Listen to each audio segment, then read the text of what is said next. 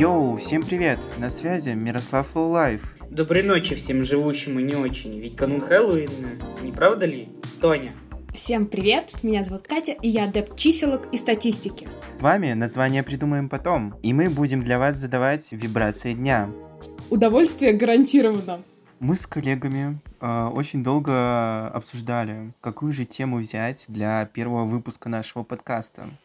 И ответ э, к нам пришел э, довольно спонтанно, но мы все очень рады э, будем подискутировать на эту очень интересную тему под названием эстетика и ее проявление в нашей жизни. Вы попали, я уже это говорил, говорю и буду говорить. Поэтому давайте уже начнем по существу. Так исторически сложилось, что история всему голова. Понятно? Понятно. Поехали. Считается, что самый важный вклад и самый первый вклад в эстетическую теорию исходит от философов Древней Греции. Конечно же, как могло быть иначе? И, собственно, самыми значимыми у нас были три. Платон, Аристотель и Платин, не перепутайте. Изначально эстетика рассматривалась как понятие красоты, и самого термина эстетика, в общем-то, и не существовало до некоторого времени, но об этом чуть позже. А сейчас начнем с Платоном. Платон склонялся к концепции абсолютной красоты истинная красота не может быть обнаружена как атрибут в другой вещи, потому что это только прекрасные вещи, а не сама красота. Так он считал. Забавно осознавать, что вот в древности, в частности Платон, рассуждал о красоте как о чем-то истинном. Потому что в наши времена, мне кажется, очень мало людей понимают красоту именно как истинную красоту, как какую-то идеальную, абсолютную, да. Для каждого она своя в наше время, и я еще не встречал людей, возможно, даже это хорошо, э, которые вот реально относились к красоте так, как Платон. Ну да, я, наверное, соглашусь, потому что для кого-то и алмаз как бы уголь, а для кого-то уголь это алмаз. Поэтому каждый видит прекрасное по-своему. Но, опять же, не Платоном единым, как говорится, и у нас э, есть еще два приколиста – Собственно, первым я, наверное, поговорю о Платине, потому что у него были достаточно прогрессивные идеи в этом плане, и он считал, что разум наделяет предмет характеристиками, то есть, что предмет красивым делаем мы сами, что, согласитесь, достаточно близко к тому, что мы только что обсудили. Ну, видимо, именно это я и пытался сформулировать ранее.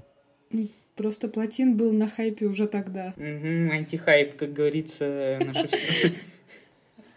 Не, а Платон, получается, черный пиар тоже пиар. Норм. Ну, Платон был себе на уме, но у нас есть еще третий мэн, Аристотель. И, собственно, у Аристотеля были достаточно тоже строгие правила, которые э, отразились в трактатах о поэзии и риторике. Потому что, во-первых, он считал, что существуют универсальные элементы красоты, а именно порядок, симметрия, определенность, ни хера себе. А во-вторых, что объект не должен быть слишком большим, в то время как ясность восприятия требует, чтобы он не был слишком маленьким. Вообще удивительно, что для красоты Аристотель смог определить какие-то четкие рамки. Да, на самом деле, мне кажется, это достаточно странным, потому что, ну, если подумать, то сейчас существует достаточное количество больших вещей, которые мы можем посчитать красивыми. Ну, например, Эйфелева башня. Согласитесь, это произведение искусства, точно не маленький объект, поэтому вот эти вот рассуждения о том, что что-то не должно быть слишком маленьким или слишком большим, это, мне кажется, скорее нужно ставить на выбор человеку. Ну, мы сами определяем, как бы, что для нас важнее. А теперь переходим дальше. Собственно, когда же появился термин эстетика? Появился он в 18 веке, а именно первый раз его употребили в 1735 году, поэтому можно сказать, что это достаточно молодое понятие, хотя, по сути, существует оно так-то давно, но просто под другим именем. А если говорить про концепции, то понятие эстетики, как считается, происходит понятие вкуса. Ну, то есть не красотой единой. А вкус, как вы знаете, бывает разный. На вкус и цвет товарища нет как говорится. Мы, мы, мы ходим по кругу, дорогие друзья. Мы, как психологически прокачанные люди, понимаем, что одними разговорами о прошлом ничего не добьемся. Э, и пора поговорить о настоящем и о том, как мы э, с моими коллегами, каждый по-разному, определяем для себя понятие эстетики. Ну вот я попытаюсь как-то определить для себя эстетику простыми словами. И для меня эстетика это то, что определяет и отличает. Причем э, этот критерий, он бывает как духовный, так и физический. Э, и лично для меня э, духовный критерий более важный и значимый. В моей жизни, вот, э, исходя из моего жизненного опыта, такими духовными определяющими вещами стали гадания на картах Таро, попытки понять Вселенную и жизнь через нумерологию, астрологию и психологию. А, а в физическом плане мне близка эстетика модификации тела.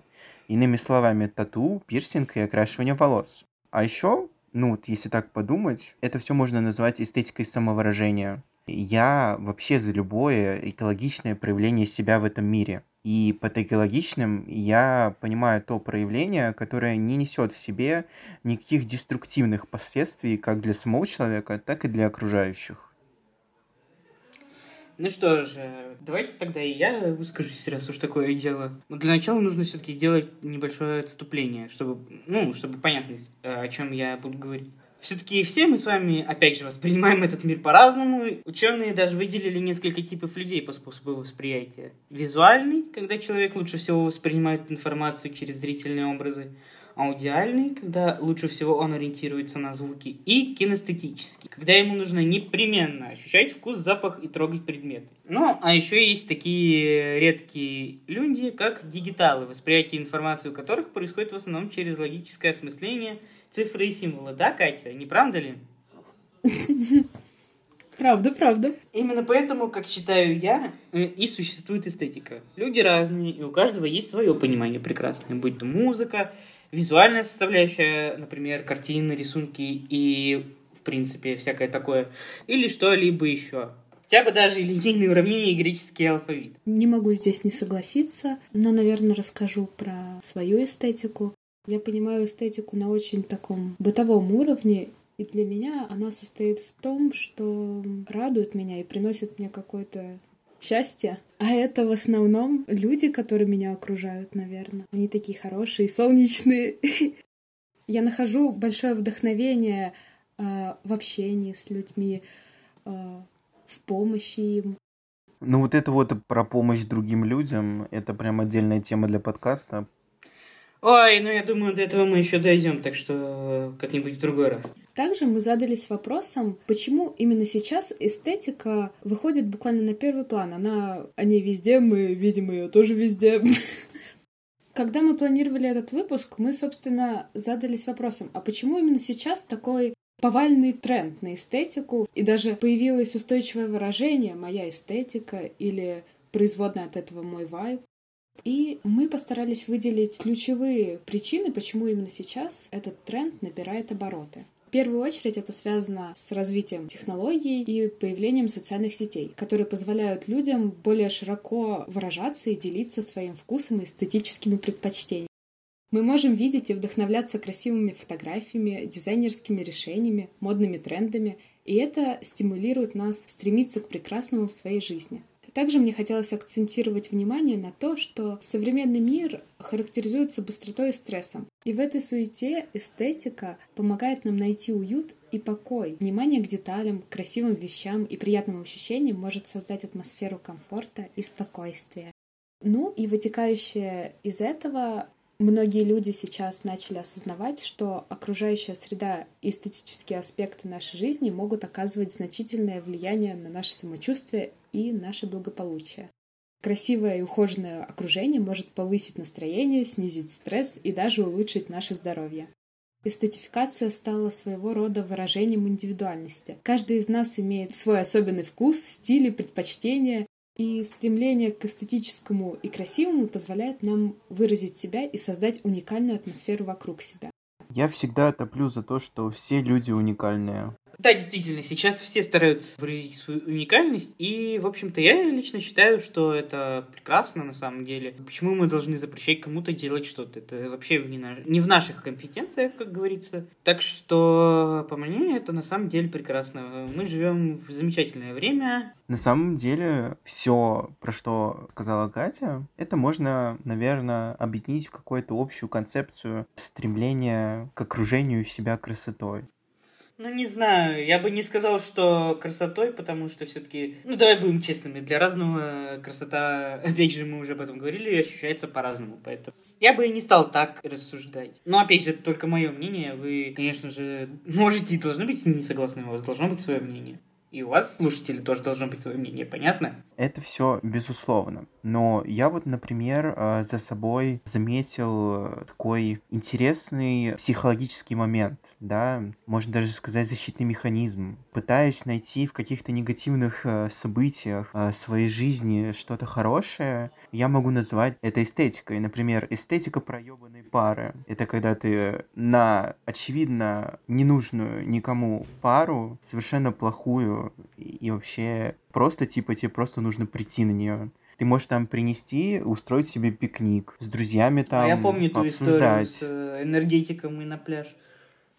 Да, да, да. Можешь ее, кстати, рассказать, чтобы всем было понятно, о чем я сейчас говорю. История с энергетиком вообще очень забавная, потому что для меня энергетика и учеба — это совершенно неразделимые вещи. И впервые за 4 года обучения появился преподаватель, которого задело то, что я на паре могу пить энергетик. И он реально начал говорить про то, что типа я пришел как на пляж.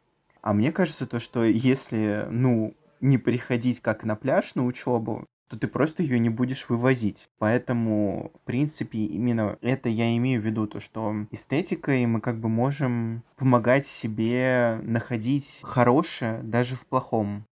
Да, иногда нужно отвлекаться от э, рутины. Давайте я продолжу.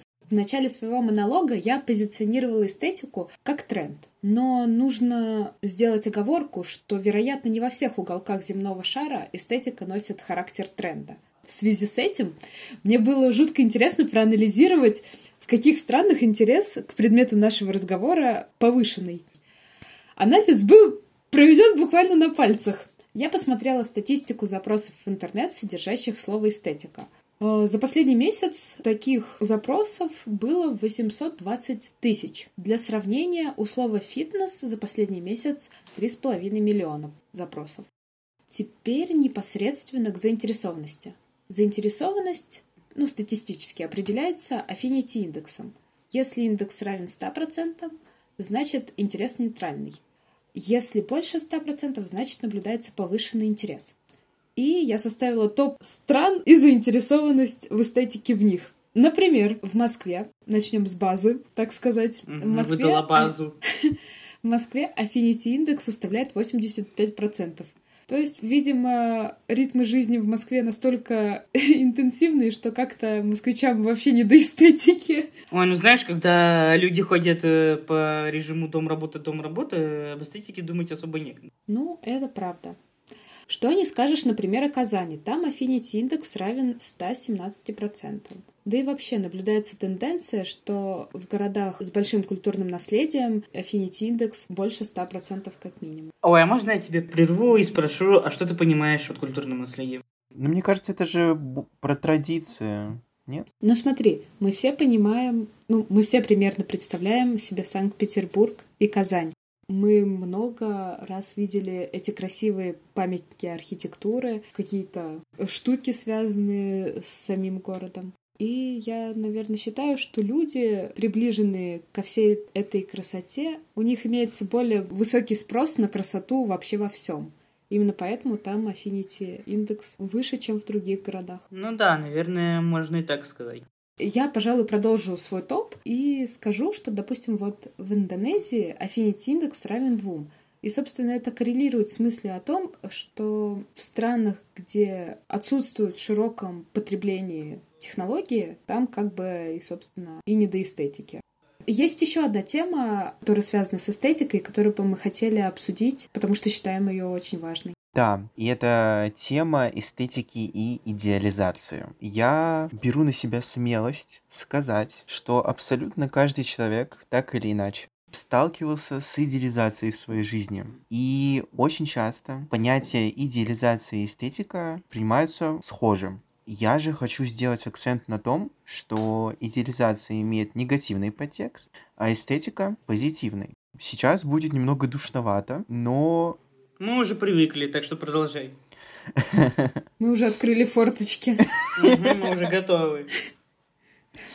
А, идеализация — это процесс, направленный на преувеличение положительных качеств объекта и вместе с тем на преуменьшение или отрицание негативных качеств. Таким образом, объект представляется идеальным и совершенным. Все просто. А если же рассматривать эстетику, то она, простыми словами, сопоставима с восхищением и осознанием того, что объект является таким, какой он есть. И для меня совершенно очевидно, что идеализация у взрослого осознанного человека является психологически некорректной и очень мешает жить. И вот я, например, в прошлом перфекционист, и очевидно, мне это совершенно мешало жить. Также от идеализации очень недалеко до стереотипизации, приписыванию объекту характеристик на основе уже имеющихся представлений и ожиданий. И, соответственно, и идеализация, и стереотипизация мешают объективной оценке современной реальности. Мне кажется очень важным, что мир так подробно и четко ограничил эти понятия. Может быть, это поможет кому-то отличить одно от другого и вовремя разобраться и не наделать ошибок. Да, потому что, если честно, вот по моим личным наблюдениям, опять же, я говорить могу только за себя, а не за кого-то другого, я видел много примеров, как, например, та же идеализация становится началом очень нездорового маниакального преследования. И это ни к чему хорошему, в общем-то, и не приводит. А что насчет стереотипизации, я думаю, вы сами прекрасно знаете, чем, чем, почему это плохо. Я даже не буду объяснять. Все-таки живем в 21 веке, да? Ой, да, мне кажется, уже достаточно примеров таких приколов. Поэтому давайте перейдем к чему-то чуть более приятному, а именно к чему-то для вас новому. Что ж, давайте поговорим об эстетиках, о которых, скорее всего, никто из вас даже не догадывался. Ну или, по крайней мере, вы о них уже успели забыть, потому что, ну, всякое бывает.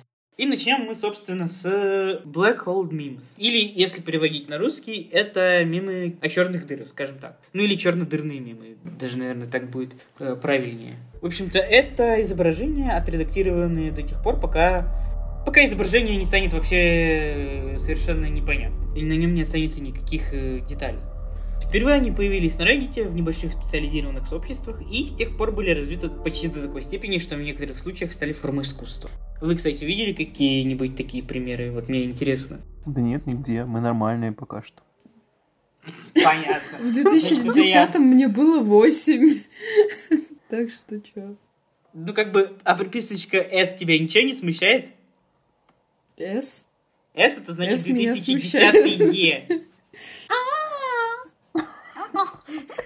Что это за звук? Твоя!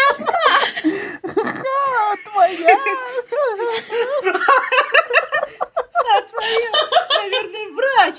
Э, Повар. Нет, отвечает повар. Я повар. Ой, боже. Давай, Тоня, дальше уже ускоряемся. Да что Я ускоряемся? Ладно, обсудили, обсудили, проехали. Следующее из того, что я выберу, это Liminal Space, потому что да, вы сейчас поймете почему. В общем-то, эстетика известна как liminal space или лиминальное пространство. Это место, которое является переходом между двумя другими местами. Будь то парковки подземные, переходы или что бы то ни было. Даже, даже детская площадка в 4 часа утра. И, в общем-то, в чем же состоит эта эстетика? Она состоит в том, что эти пространства несут в себе жуткую и тревожную атмосферу что и является, в общем-то, ключевой в отделении ее от обычной фотографии пустой комнаты, коридора, прихожей, чего бы то ни было. И самым известным примером лиминального пространства является The Backrooms, о котором все прекрасно слышали. И играли. А, Я, наверное, расскажу об эстетике, которая мне близка. Это шаби Шаби в переводе с английского это поношенный, потертый. И, собственно, эта эстетика характеризуется использованием старых, потертых и винтажных предметов интерьера и создает расслабленную и небрежную атмосферу. Ой, вот, кстати, насчет потертой. Вы, наверное, видели дорогущие вещи, которые выглядят так, как будто их съели собаки.